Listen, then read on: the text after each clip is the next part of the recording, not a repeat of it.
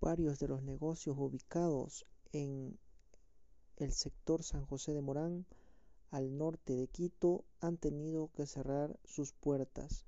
Manifiestan que una de las razones es la escasez de clientes en el sector y otra razón es porque muchos productos han subido de precio en estos últimos días.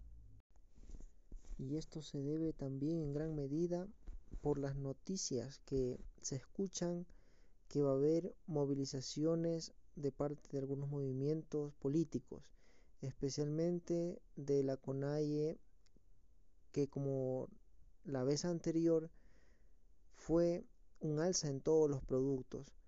Por lo tanto, hay muchas personas que deciden desde ahora ya alzar productos y de esa manera también afectar a la economía de los ciudadanos y dicen que la plata que entra no alcanza ni para pagar el arriendo.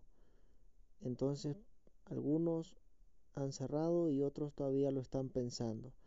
Pero los que sí están aún generando este espacio de negocio es aquellos que tienen casa propia y tampoco se han endeudado con créditos para montar su negocio.